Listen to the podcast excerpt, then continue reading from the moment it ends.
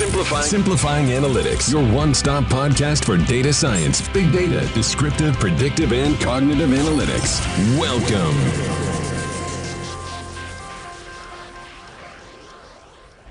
Para mí es un placer estar con un panel extremadamente completo que vamos a poder explorar todas las visiones.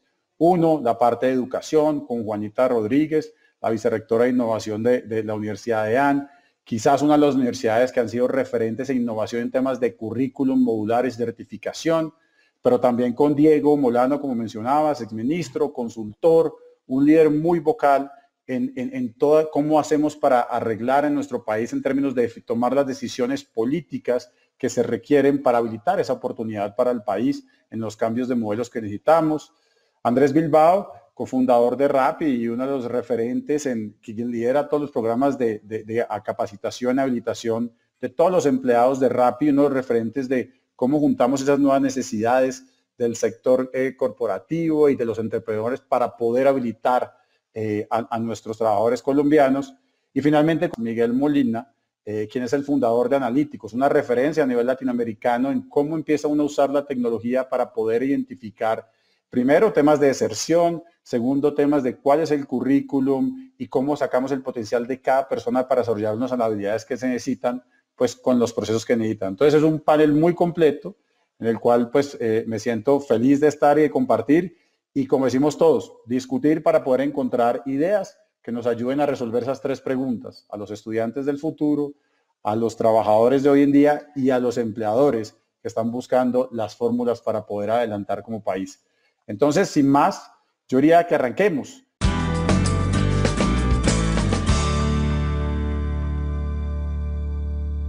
Hablamos de ese 15.8% de desempleo, donde por otro lado sabemos que hay como 150 mil roles, lo hemos visto en LinkedIn, los hemos visto en encuestas también con el Mintic de se está necesitando capacitar gente con, roles de tecnología que no se están encontrando. Y, yo quisiera eh, pues arrancar con Juanita, y, es una pregunta que abramosla para todos. ¿Cómo vemos ese futuro de la educación y el rol también a corto plazo hoy en día en esta reactivación económica y en este tema de empleo de Colombia, que es a corto plazo una de las, de las necesidades más grandes? Juanita, bienvenida y muchas gracias. Mil gracias a ti, un saludo a todos estos copanelistas el día de hoy, a todas las personas que nos están acompañando. Mil gracias nuevamente por la invitación. Yo creo que ese es un tema muy importante. Em, realmente nosotros hemos visto y más o menos hace un, vamos a cumplir cinco años que se empieza a hablar del tema de transformación digital y vemos que la primera pena de muerte se pone en sectores como el de la educación, las universidades. Si no empezamos a cambiar la, eh, la manera de abordar la educación, pues vamos a salir del mercado. Justamente todos los modelos de negocio tienden a cambiar cuando estamos hablando de la cuarta revolución y el primero justamente que tiene esta pena de muerte encima es la educación. ¿Cómo volvernos más relevantes? ¿Qué hacer para tener sentido? Hoy en día es la gran tarea de las universidades y en este momento de pandemia quedó perfectamente claro que las universidades son muy relevantes en la medida que tengan una conversación permanente con las empresas, con las necesidades reales del mundo laboral y al mismo tiempo aquellas que hacen un énfasis importante con el IMAS de Masí, es decir, que están haciendo investigación y desarrollo para dar respuesta a los problemas, para crear las nuevas tecnologías y así lo debemos hacer en el país porque no podemos ser espectadores de lo que hagan en otras partes, sino tenemos que ser protagonistas también del desarrollo tecnológico en esa línea yo creo que se ha probado la relevancia de las universidades, por ejemplo, que están haciendo ahorita todas las vacunas y que están probando y desarrollando esto, las universidades que están haciendo ventiladores, las universidades que están haciendo los estudios también económicos en este, en este tema de COVID y en particular las universidades que proponen también en esa conversación con, eh, con las empresas. Nosotros, por ejemplo, en la Universidad de ANCE no tenemos una línea de salud, nosotros somos una universidad que viene a ser una escuela de negocios, pues salimos a proponerle a las eh, pequeñas empresas todo un programa gratuito de poder ser, eh, empezar a apropiar el comercio electrónico y sacamos el consultorio para el comercio electrónico. Entonces hay una manera en donde tenemos realmente, probamos que somos relevantes todavía en la medida que hagamos lo correcto y tenemos que estarle proponiendo siempre en una conversación universidad-empresa. Entonces, en particular también para poder llevar ese, mm, ese, ese talento que se requiere hoy en día, además en temas de tecnología, nosotros hicimos una refacción de la ingeniería de sistemas. Nuestra ingeniería de sistemas estaba más pensada antes hacia gestión de sistemas de información y sacamos unos énfasis y nos llevamos todas esas selectivas que teníamos a final de carrera al principio de la carrera. Y hoy en día, además, trabajamos con las plataformas de educación y, por ejemplo, nuestros estudiantes en una alianza con EDX en eh, Ingeniería de Sistemas pudieron ver unos cursos específicos que les ayudan a generar mayores competencias desde el principio para poder salir al mundo laboral. Pero, por ejemplo, nosotros hacemos parte del programa Microsoft Learn. Y esto hace que podamos ahorita el siguiente semestre tener a todos nuestros estudiantes de los primeros semestres de ingeniería eh, empezando a ver eh, eh, fundamentos de nube con el, el fundamento de Azure. Y eso hace que empecemos a tener los certificados mientras al mismo tiempo van adquiriendo capacidades en ciencias básicas, capacidades que les permitan también desarrollar tecnología los preparamos para el trabajo rápidamente, pero les damos todas las competencias para que también puedan ir ser estos creadores de tecnología en el futuro. Interesante, gracias Juanita. Entonces, la alianza con el sector privado muy cerca para entender cuáles son las necesidades, esa reingeniería de los currículums para volverlos modulares y muy específicos. Y tercero, las alianzas para poder subir la intensidad técnica de todos los estudiantes son fórmulas en las cuales está evolucionando el sector educativo y que, están, y que parte de lo que estás haciendo. Diego, yo te he visto muy vocal, hemos compartido varios paneles en qué se requiere hacer, cuál es el futuro de la educación eh, y este rol en esta reactivación en nuestro país. ¿Cuál es tu punto de vista ahí? Bueno, yo arrancaría diciendo que, que todos tenemos que ser conscientes de que la humanidad va a cambiar más en los próximos 20 años de lo que ha cambiado en toda su historia. Es decir, lo, que hagamos en estos 20 años van a definir eh, probablemente siglos. Y, si no salimos campeones en esta revolución tecnológica que está acelerada por, por el COVID, por la pandemia, pues eh, eh, realmente vamos a quedar condenados nuevamente al subdesarrollo y a la pobreza. Mm. y, y para salir campeones, hoy la clave es talento, talento, talento, tener el talento todos los estudios internacionales nos lo muestran, el estudio que nosotros sacamos con el Foro Económico Mundial o el, que sacamos con, con, IMD, que también soy parte de ese estudio, muestra que, eh, eh, o el de la OECD también, ahora que somos miembros de la OECD, muestra que en, en temas de talento para esta nueva economía, como decimos en Colombia, estamos en la inmunda, en la inmunda. Y, tenemos que hacer una reforma grande, grande a este tema de, la educación para este nuevo mundo. Mire, ya el sistema de educación superior venía en crisis antes de la pandemia, ¿no? Ya el número de estudiantes eh, entrando a las universidades privadas en Colombia había caído el año pasado 10%, el año anterior 8%, el año anterior 7%. Es decir, la gente hoy dice, ¿yo para qué voy a la universidad? ¿Para qué voy? Si voy a la universidad y estudio allá cinco años, gasto un poco de plata para salir de chofer de Uber, porque es lo único que consigo.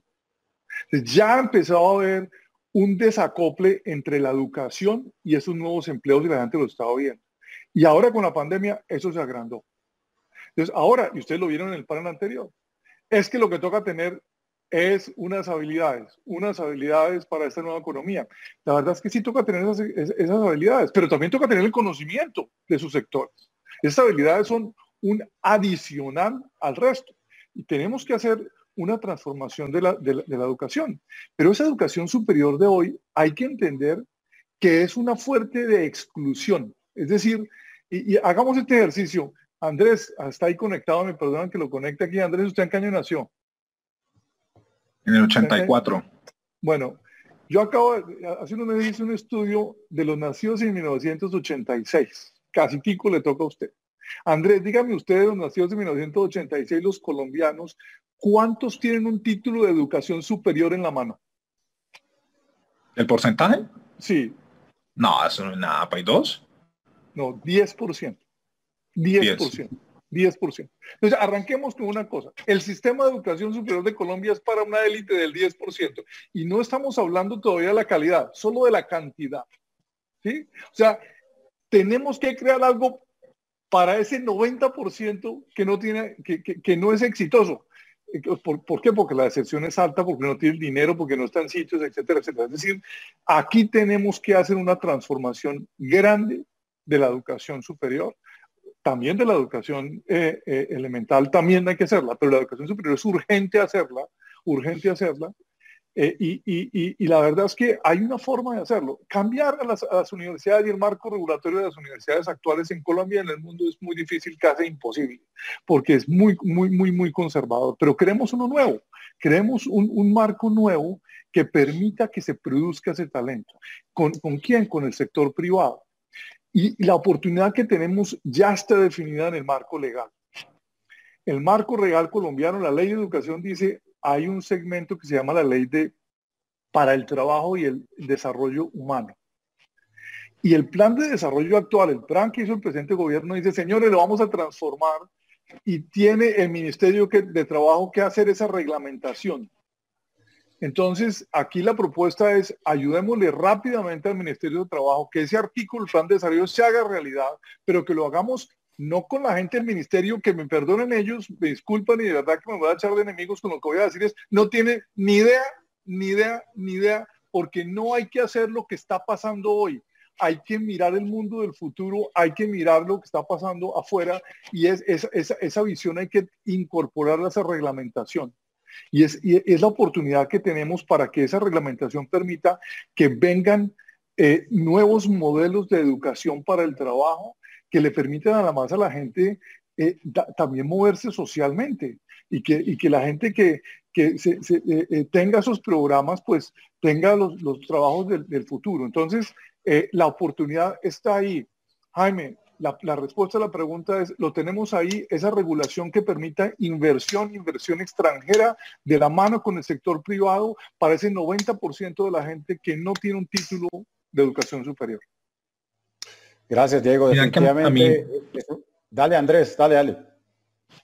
Es que, me encantaría eh, reforzar el, comentario de, Diego porque yo, si, si trato esto como desde lo micro o desde una empresa y cómo se comporta una empresa para que se vea esa, esa visión, nosotros puedo dar como ejemplo los roles de tecnología, ¿sí?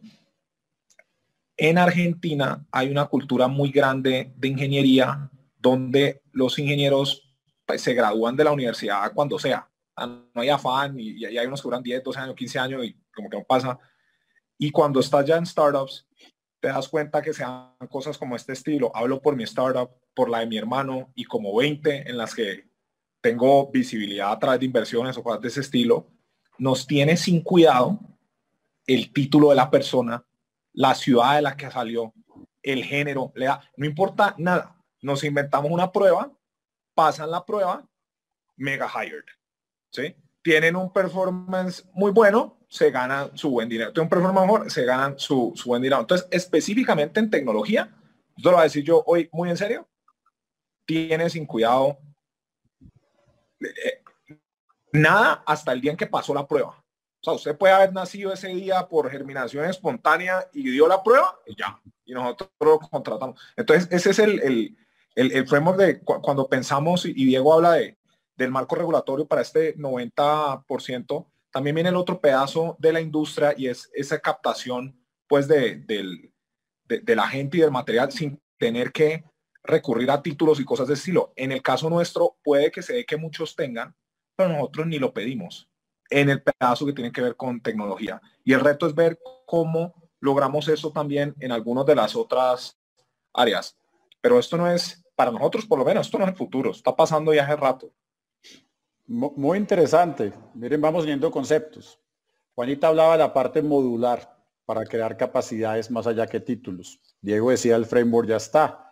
Y vos, Andrés, estás diciendo, yo miro la gente que tiene esas capacidades. Entonces, por ahí vamos uniendo hilos Miguel, me gustaría tener tu punto de vista en esto. ¿Cómo entra tecnología a juntarlo uno con lo otro para garantizar pues que para la persona la capacidad o el skill eh, ideal? ¿Cómo, ¿Cómo ves esa foto tuyo de cómo educación con la involucración de tecnología puede empezar a jugar ese rol en esa reactivación económica del país?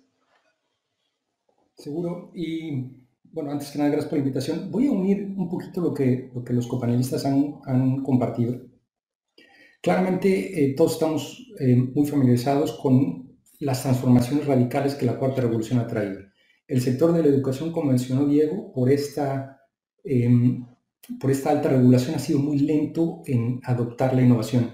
Habiendo dicho eso, ya lleva años ocurriendo cierta innovación. Tenemos ejemplos como Juanita, como directora o responsable de innovación. Eso es novedoso en la industria de educación. TEC de Monterrey es un ejemplo en Latinoamérica, transformando o disrumpiendo el modelo educativo. Hace poco eh, me topé con un artículo que ponía en la mesa dos conceptos, aprendizaje y educación. Pareciera que en esta época hablar de aprendizaje es mucho más relevante porque es una línea mucho más continua y ese es el rol que debe jugar la educación.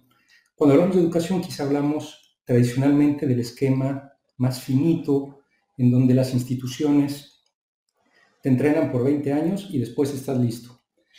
Me parece que ese es el modelo que está perdiendo fuerza o que ya se ha probado que ha perdido fuerza.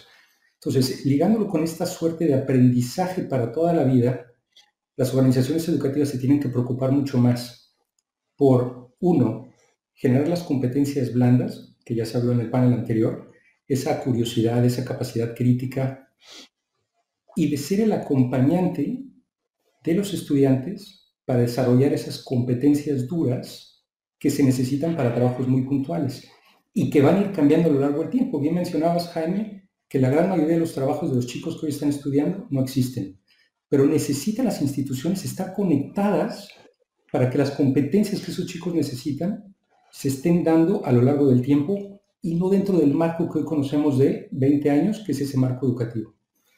Conectándolo con, con la economía, en el momento que esas dos líneas se crucen, la capacidad de entrenar en competencias duras a lo largo del tiempo a la gente para desarrollarles competencias y el apetito que hay de economías como la economía naranja, me parece que ahí logras una combinación perfecta para reactivar la economía y la competitividad de los colombianos en el mundo.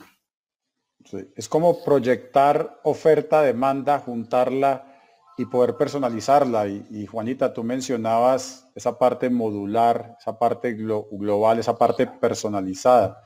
A mí una frase que me encanta de Albert Einstein que dice, todos somos genios, eh, pero si juzgamos un pez por su habilidad de escalar un árbol, pues ese pez va a pensar que no lo es y va a pensar todo lo contrario.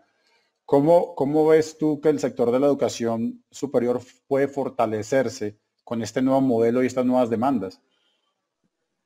Yo creo eh, que se fortaleció. Si nos fijamos, este, esta, esta pandemia nos trajo algo que venía trabajándose muy lentamente. El año pasado el Ministerio de Educación, que estoy de acuerdo con Diego, que se demora un poquito la, la, regulación y es un poco a veces demorado lograr los cambios, pero el año pasado el Ministerio de Educación sacó el decreto 1330, que por primera vez permite tener registros únicos calificados en donde podamos tener modelos de alternancia, podamos tener modelos híbridos, siempre que sean coherentes. ese es un primer paso.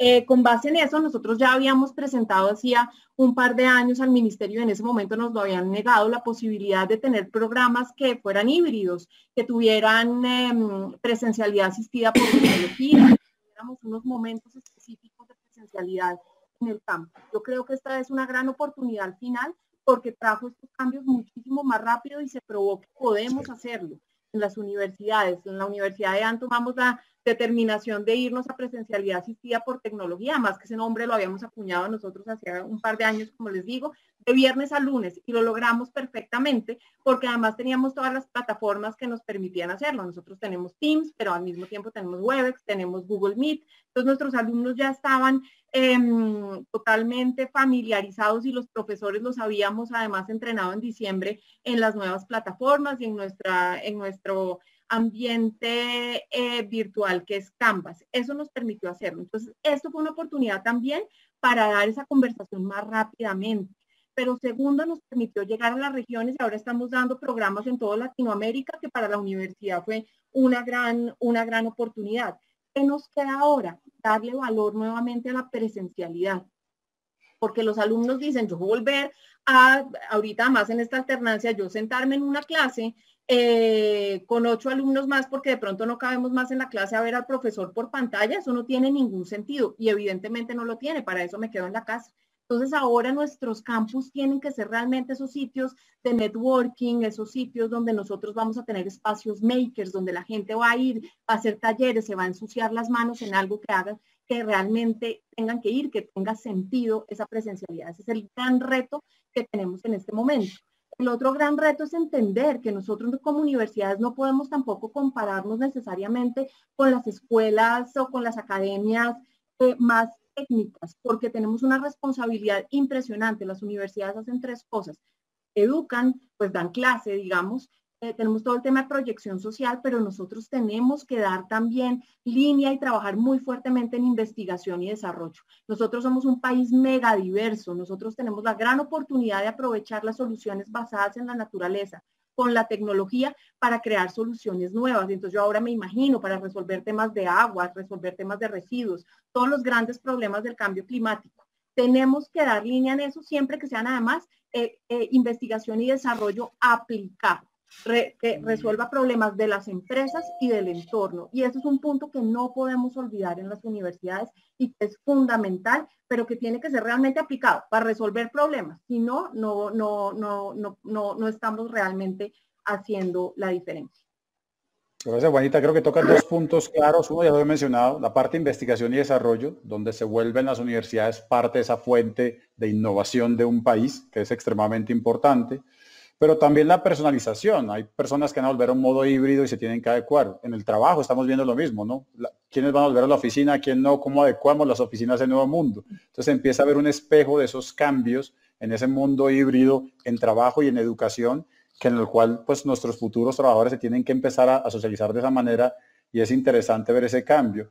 Y lo otro que mencionabas y lo resalto es, hoy en día ya tienes presencia latinoamericana, hoy en día ya uno puede pensar que hay estudiantes que van a estudiar en varias universidades y van a tomar currículos y que esa experiencia de mundo de los estudiantes va a empezar a ser una realidad, pero también que va a ser muy personalizada y, que a lo mejor va a ser, a unas personas le conviene más el híbrido, a otros les conviene el presencial, a otros con estos países. Eh, Miguel, ¿cómo, cómo, garantizamos que, que este nuevo modelo usando tecnología puede fortalecer a las personas y premia a desarrollar las capacidades de cada potencial que cada persona tiene que estar diferente. La, promesa de la inteligencia artificial es en buena parte la personalización. Y eso lo hemos visto como eh, espectadores de Netflix, en donde tú ves lo que quieres ver en el momento que quieres ver. Eh, desde una perspectiva de retail, compras lo que quieres cuando lo quieres. La promesa de la educación no ha llegado ahí todavía, pero y esta es la parte que más me emociona. En el momento que las instituciones educativas logren poner al estudiante en el centro, y eso significa que la propuesta de valor esté personalizada para las competencias naturales que yo tengo, la empleabilidad, el apetito del mercado, y que esté alineado con las competencias que me vas a prescribir como institución, e incluso el perfil deseado de egreso para maximizar mi felicidad. Entonces, cuando juntas eso, es la promesa de la inteligencia artificial y es en donde está la gran oportunidad de las instituciones educativas, justamente en lograr que los modelos educativos cumplan con una propuesta de valor personalizada. Gracias, Miguel. No, definitivamente esa parte de inteligencia artificial nos va a permitir juntar muchas cosas, oferta, demanda, capacidades, assessment y personalizar. Y ya pues ese tema modular va sucediendo. Eh, Andrés, a mí me, ha causado mucha curiosidad el éxito que Rappi ha tenido, más allá del modelo de negocios, en la formación del talento de una manera acelerada. O sea, no es que traes el talento, lo forman, lo habilitan y logran ese sueño que tenemos como país, que es dejar de consumir tecnología a producir tecnología. ¿Cuál es tu punto de vista? ¿Cuál es la fórmula? ¿Cómo lo estás haciendo? ¿Y qué le puedes compartir a los demás empresarios de pequeñas, medianas y grandes empresas de cómo hacerlo? Hay diferentes instancias para lograr, digamos, como educar a la gente. Nosotros, en una primera instancia, la educación más fuerte que tuvimos es la necesidad. Nosotros no teníamos ni idea de cómo hacer este negocio no tenemos ni idea de cómo crecer Rapmi. Nosotros manejábamos esto con una ignorancia tal que nos dábamos cuenta las métricas que teníamos que mirar porque unos inversionistas nos estaban haciendo due diligence y nos comenzaban a preguntar una cantidad de métricas que nosotros nunca habíamos visto. Entonces era el nivel de, de, perdidos pues que estamos. Entonces en una primera instancia es básicamente hay un cuarto que hay que llenar, hay unos zapatos grandísimos que hay que llenar, hay que lograr unas cosas que pues, no hay de otra, entonces crecemos y nos tocó. Entonces una primera instancia es porque uno se pone una meta absurda y tiene que llegar y se educa porque si no, no llega. Literal, nosotros, cuando miras la plana mayor de Rappi, todo el mundo es self-learner, todo el mundo lee, todo el mundo tiene... Eh, nosotros somos excelentes para aprender, porque por los primeros tres años de Rappi, cuatro años, nosotros contratamos una sola persona que ya lo hubiera hecho. No había un rol, no había un solo rol en el leadership team de Rappi que a la persona no le quedara gigante del, del CEO como para abajo. Entonces, es una primera instancia cuando viene la necesidad y ahí es más el trabajo educativo que uno desde mucho antes y la mentalidad que nos permitió a nosotros ser eh, autodidactas. Y eso fue desde antes, pues que se logró. Después viene una segunda instancia en la que nosotros comenzamos a desarrollar las habilidades de los equipos, ¿sí? Y entonces comenzamos a eh, traer gente recién graduada, a, entrenarlas en problem solving eh, o en resolución de problemas, en comunicación, y en analítica, específicamente en SQL para consumo, para consumo de datos eh, y de bases de datos. Y eso lo decimos en unos programas de un, par de mesecitos. Todo lo que buscamos ahí fue continuar desarrollando eh, a la gente en ese respecto. Y después viene una educación que se ha dado a lo largo y el principal arquitecto de esto es Simón, el, CEO, y nosotros todos los demás ayudamos. En Rappi lo llamamos un poquito el tema de locura, hay que estar un poquito loco o bastante para hacer algunas de las cosas que nosotros hacemos. Y esa locura y esa educación es de mindset. La educación más fuerte de Rappi es de mentalidad. Nosotros tenemos una, una educación de convicción y determinación. Convicción de que se puede, determinación de que lo vamos a lograr como sea. Y si vos hablas con cualquier persona de Rappi que es medio senior, vas a ver que tiene una mentalidad mucho más fuerte que lo que te encontrás en el promedio. Y te vas a dar cuenta que nosotros no movemos un dedo sin estar convencidos de que lo vamos a lograr. Así en algún momento fallemos. Entonces, cuando miras las etapas, resumiendo la educación, viene una, es eh, aprendemos solitos porque no hay de otra y nos toca hacerlo nosotros, quemamos los barcos, hay que hacerlo funcionar. Después hay otra que es entrenar a la gente en las habilidades básicas, ¿sí? específicamente comunicación, analítica, resolución de problemas, SQL. Y después viene el otro pedazo que es mucho más fuerte y es cultural. Y siempre decimos el dicho, ¿no? La gente que cree que puede y la gente que cree que no puede tiende a tener la razón. Y en Rappi, usted tiene que creer que puede o se le sale por los... Te lo huelen tus compañeros, te descartan. Aquí todo el mundo sabe que esto es para hacerle y ya está. ¿sí? Entonces vamos y fue. Entonces ese, ese es como el, pedazo de la educación y eso es lo que nosotros llamamos el Rappi Mindset. Y cualquier ex Rappi que, que, que lo, lo tiene muy, muy claro. Es por ahí como sí, hacemos. Sí, te vimos, Miguel Andrés, súper interesante la fórmula. Acabas de entregar una fórmula. Uno, la cultura al interior de una organización, de cultura de crecimiento, o esa famosa cultura de growth. Dos, eh, por ahí te estamos oyendo, Miguel, ¿no? estás, estás conectado. Dos, eh, Andrés, lo que mencionas de esa formulita de capacitarlos en intensidad técnica, hablaste de analítica, hablaste de programación, datas, fundacional, pero también la parte de las habilidades blandas en términos de, capacidad de resolución de problemas, trabajo en equipo remoto, etcétera, etcétera. Y, vuelvo, Diego, por muchos años en Colombia hemos hablado de bilingüismo. Ahora vamos a hablar de capacidades blandas. ¿Cómo metemos esto al currículum? ¿Cómo garantizamos que esto, estamos conversando de lo que es crítico, fundacional de aquí para adelante para la competitividad del país, se puede hacer? ¿Cuál es tu punto de vista? ¿Qué crees que, debamos hacer? Aparte de las políticas que ya existís, ¿qué nos falta para garantizar que eso suceda en todo el sector educativo? Bueno, la, verdad es que estás tocando varios temas importantes en los que yo estoy involucrado de una u otra forma. Hablas de competitividad y el deporte más importante de competitividad que lo hace el Foro Económico Mundial. Eh, hoy en día lo hace el, el, Port, el Portland Institute y yo soy, soy miembro del board de ese instituto. Hace eh, unas semanas publicamos el último reporte. ¿Y qué dice ese reporte? La clave es talento, talento, talento. Eh, por otro lado, el mundo tecnológico y la innovación, ese es mi mundo. eh, eh, hoy en día asesoró a muchas startups en América Latina y Europa y a grandes compañías y a gobiernos en ese mundo. Y el tercer tema que es el talento, es las universidades, el tema educativo. Desde hace ya más de cuatro años dirijo una universidad en Colombia, Panamá y Costa Rica. Era, era pequeña, pero ya hoy en día tenemos 60 mil estudiantes, la segunda universidad virtual en Colombia, la primera en Panamá, la primera en Costa Rica, pero ojo, como dijo Juanita, la presencialidad también es importante. También somos muy fuertes en presencial y es área andina. Área andina, que es parte del grupo que creamos, se llama Ascensum, que en Panamá se llama la Universidad del Istmo y en Costa Rica la Universidad de San Marcos. Es decir, yo estoy metido en esos tres temas, en esa competitividad. ¿Y, cuál es mi conclusión?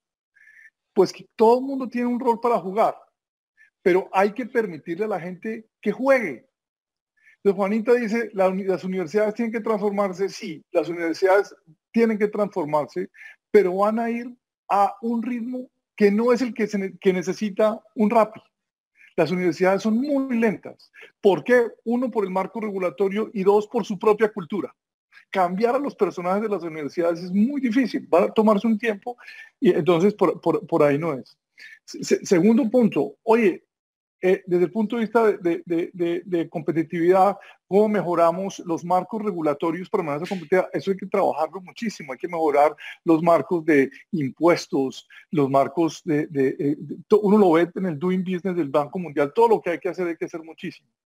Pero, eh, y, en el tema de esta mezcla entre tecnología y educación, hay que definir un nuevo esquema. Hay que definir un esquema, como lo dijo Miguel, no es como el actual que uno va a aprender lo que la universidad dice que hay que enseñar. No, esto hoy en día los programas académicos están orientados es a la demanda, a lo que le diga la universidad, no hay que orientarlos a la oferta, a que la gente plantee su programa. Segundo, como decía Andrés, como decía en Argentina, al ritmo que el estudiante quiera.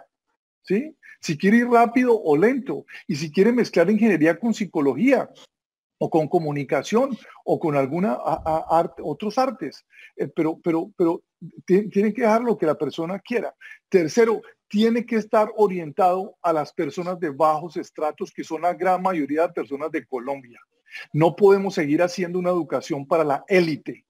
Esto tiene que estar orientado a estratos bajos como nosotros lo hacemos en área andina y en nuestras universidades en Centroamérica. Eso es vital. Estamos generando una sociedad totalmente excluyente es, vital que los modelos estén enfocados a la base de la pirámide, darle oportunidades a la gente.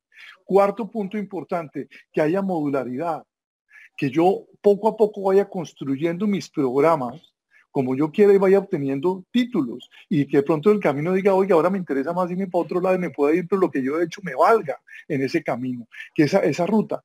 Y otro elemento vital que es fundamental y que lo dijo Miguel antes, es cómo yo hago ese link entre lo que me apasiona, entre mis habilidades, ese link que une esas habilidades, esa oferta académica y la oferta laboral. Es decir, cómo yo realmente me dedico a lo que quiero hacer, a lo que me apasiona, no a lo que mi papá me dijo o a la que la universidad diga lo que, lo que, que, lo que yo tenga que hacer, es yo cómo lo hago. Y para eso tenemos que ayudar a, las personas a seleccionar esos programas.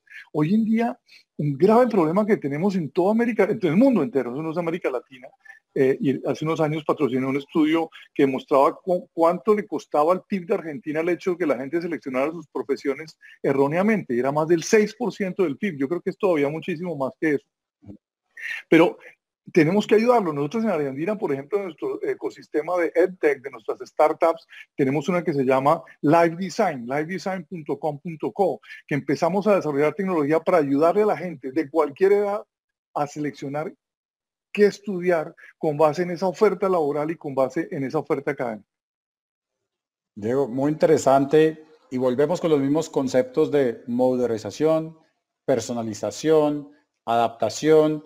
Y traes uno que es extremadamente importante que lo vimos en paneles anteriores, inclusividad. Si queremos subir la competitividad del país, no podemos hacerlo en el 10% como mencionabas, tenemos que hacerlo a nivel de país, tenemos que hacerlo inclusivamente con todas las personas, tenemos que habitar programas como los que eh, mencionó ahorita Andrés, de traerlo y no importa si el skill está, arrancamos y nos movemos y tomar esas decisiones de riesgo y empezar a usar tecnología, como lo ha mencionado Miguel, para poder sacar, así lo decías, tus pasiones, identificarlo y hacer algo que sea totalmente sostenible y viable para ti. Eh, yo sé que estamos cerrando, pero, pero me gustaría terminar por donde empezamos con sus recomendaciones. Eh, para los que están en el colegio, en la universidad, eh, para los que están buscando gente para contratar y para los que trabajan hoy en día en el sector de educación, ¿cuáles son sus tres recomendaciones de qué debemos hacer eh, a corto plazo y muy puntualmente si queremos que esa intensidad técnica del país se suba y esa competitividad se dé, pero que los estudiantes del futuro encuentren trabajo, que los que están sin trabajo hoy en día, esos casi cuatro millones de colombianos, encuentren un trabajo rápidamente y quienes están buscando contratar la gente adecuada los pueda contratar. Eh, yo sé que estoy juntando muchas cosas, pero no puedo desaprovechar este increíble panel si no tengo sus sugerencias a las preguntas más importantes que he escuchado en los últimos meses. Eh, Juanita, si quieres, arrancamos por ti, por favor. Gracias. Pues yo arrancaría hablándole, digamos, al, al gobierno, al Estado, a los temas de educación los tenemos que ver más como un tema holístico, no dividir la educación primaria, secundaria para después la terciaria. Y tenemos un problema, porque hemos dicho que necesitamos personas con pensamiento computacional, dijo Andrés, eh, personas que lleguen mejor preparadas, pero nosotros realmente llegamos a la universidad y tenemos alumnos que no saben escribir, no saben aún argumentar. Nosotros debemos además meterles esas capacidades de matemáticas, esas capacidades de pensamiento computacional desde chiquitos y ver la educación un poco de manera más integral. Tenemos que trabajar en eso. El COMPES que salió recientemente habla solamente de colegios eh, y tenemos que dar esa, esa conversación de manera importante. A mí me preocupa también todo el tema, nosotros decimos mucho, se necesitan muchísimos desarrolladores, pero el problema es que no los estandaricemos. Todo el mundo necesita algo distinto. Andrés, estoy segura que en Rappi necesita un perfil, pero hay otras empresas que necesitan otros, otros perfiles. Y acá la conversación también con las oficinas de recursos humanos de las empresas es fundamental, porque Rappi tiene perfectamente claro qué quiere, pero cuando nos vamos a otros sectores que también necesitan personas que sepan de tecnología no saben ni siquiera claramente qué necesitan. Y pasa mucho que el señor de recursos humanos eh, quiere contratar un ingeniero de sistemas para un, para un puesto de desarrollador, que eso no tiene necesariamente nada que ver. Entonces ahí esa conversación también es clave. Eh, abrir el espacio en las oficinas de recursos humanos es muy difícil también que vean eh, con buenos ojos las hojas de vida de mujeres, de personas que vienen también de la población LGTBI. Entonces ahí un, un, un tema concreto que tenemos que hacer. Cuando nosotros hablamos de reconversión laboral, y acá yo estoy muy de acuerdo en que las universidades son de élite, pese a que la universidad era nuestro, nuestro digamos, eh, estrato promedio es 3.1, es decir, nosotros estamos tratando de llegarle también a todo el mundo con educación de calidad. Pero si nosotros hablamos de reconversión, tenemos que pensar también en toda la población. Yo le digo, por ejemplo, un vigilante que eh, puede ser por la automatización de los primeros que se están reemplazando y ya mismo ¿Cómo hace con esos horarios para empezar a estudiar alguna cosa o adquirir una, una, capacidad nueva con esos turnos y esas cosas? Podemos pensar de pronto en un programa que no sea solamente de educación para la reconversión, sino de pronto algún tipo de salario mínimo o algo para la reconversión, que venga todo incluido. Es ese tipo de programas adicionales que tenemos que pensar. Evidentemente, no solamente quedarnos en, en la necesidad de generar cada vez más personas técnicas y capaces y que conozcan de sus temas. También el tema de habilidades blandas, nosotros lo hacemos en la universidad de las mismas ciencias básicas. ¿Quién no se ha frustrado más tratando de desarrollar un, programa, un, problema de matemáticas? Ahí logramos la, la, la, concentración que se necesita para resolver problemas, nos volvemos eh, persistentes, nos volvemos eh, realmente personas que somos capaces de resolver problemas sin saber cuáles son los que vienen, qué es lo que viene en este mundo de incertidumbre. Entonces nosotros lo hacemos también desde la técnica y desde el emprendimiento. Todos nuestros estudiantes tienen que ver una carrera, una materia, no importa en qué carrera estén, de emprendimiento sostenible, además impacto social y ambiental positivo. Esos serían mis, mis puntos. Muy completo, Guaita. Muchas gracias. Miguel, tus recomendaciones.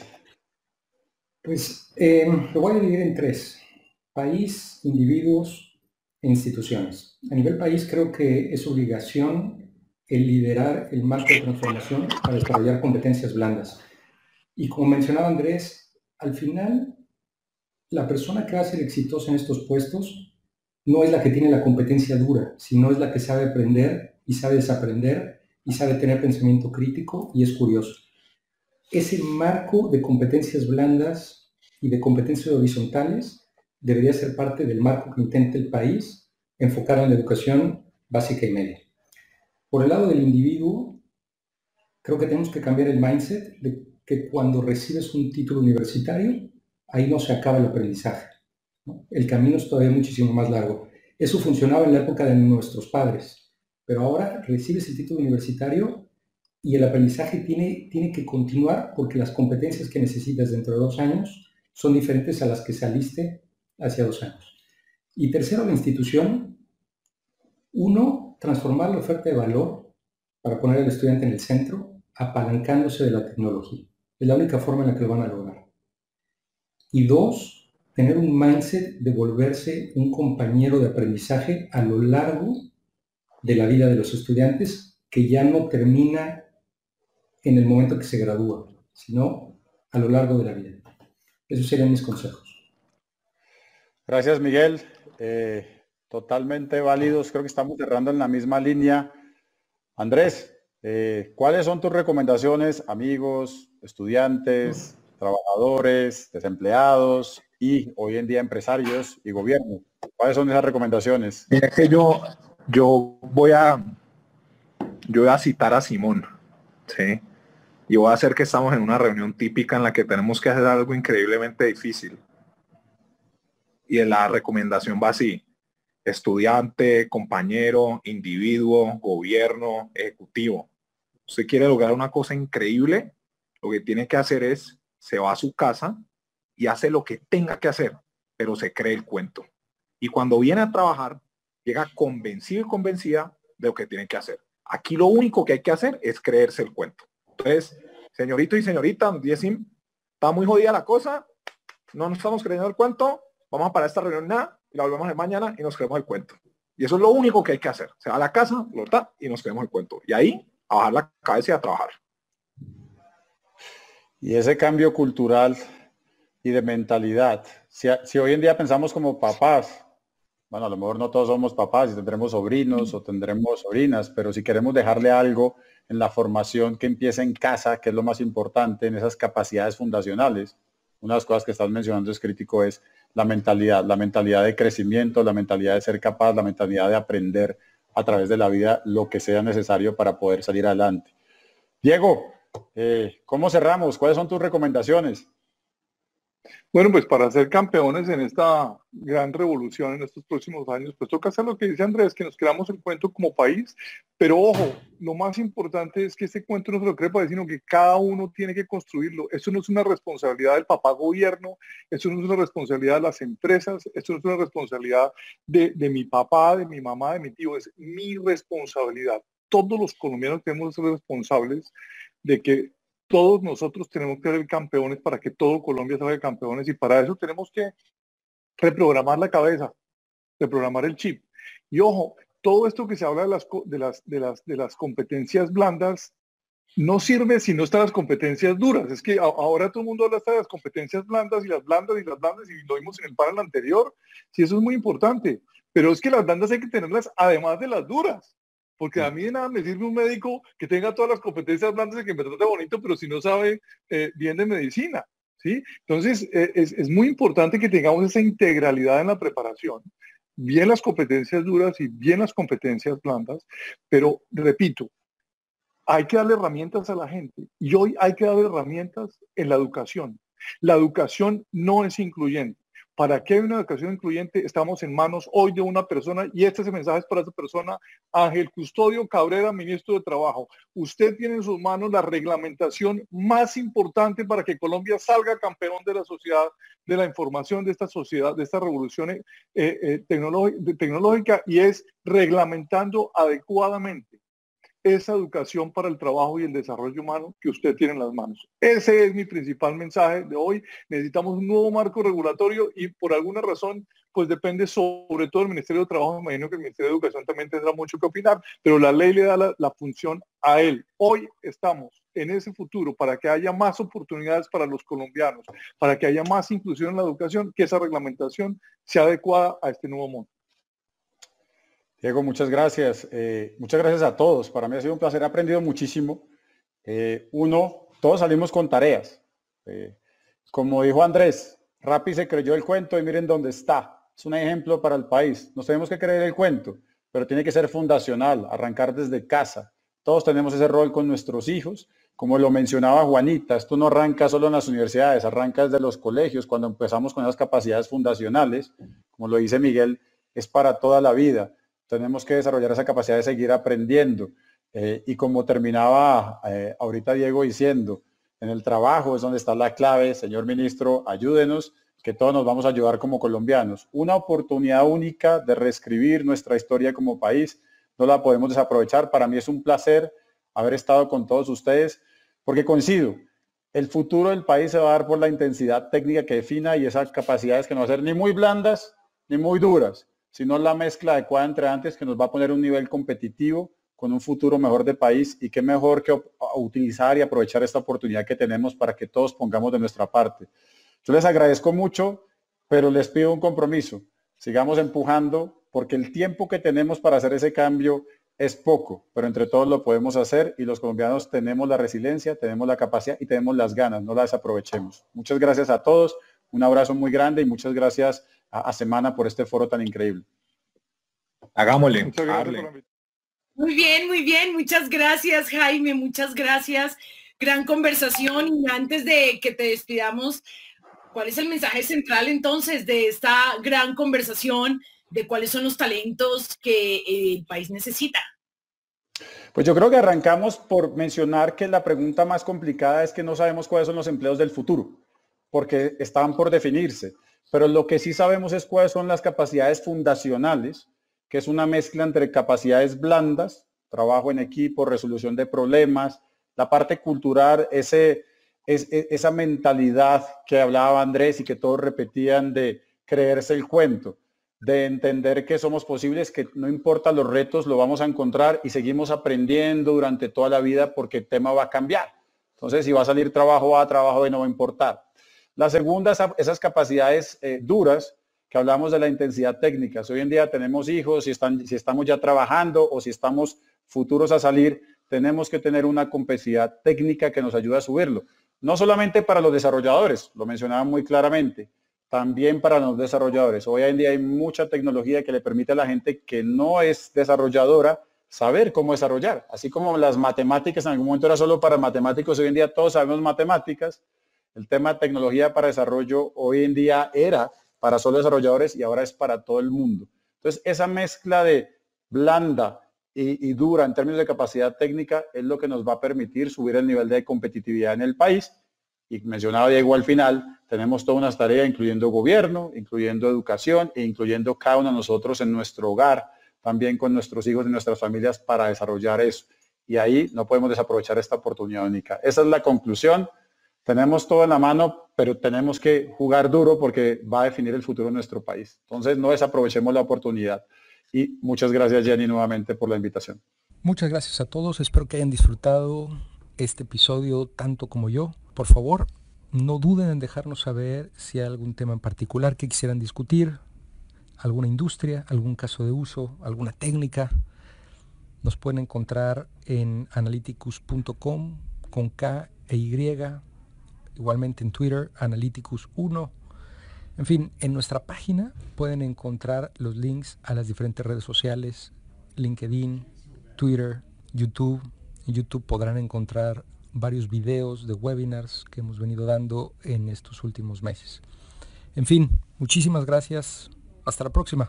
Simplifying Analytics, your one-stop podcast for data science, big data, descriptive, predictive, and cognitive analytics.